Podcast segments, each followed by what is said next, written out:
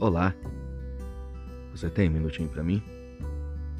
A promessa nunca foi de que nós não teríamos aflições, lutas, dificuldades. Então, se você está passando por um tempo de adversidade, não reclame com Deus. Pelo contrário, entregue a Ele esses tempos de adversidade e de aflição, na certeza de que o livramento dele virá sobre a sua vida. Porque a palavra do Senhor nos diz: Muitas são as aflições do justo, mas o Senhor o livra de todas. A promessa de Deus sobre a sua vida é de livramento, ou seja, em todas as adversidades, Deus cuida de você. Ele conhece as suas aflições, ele conhece a sua dor.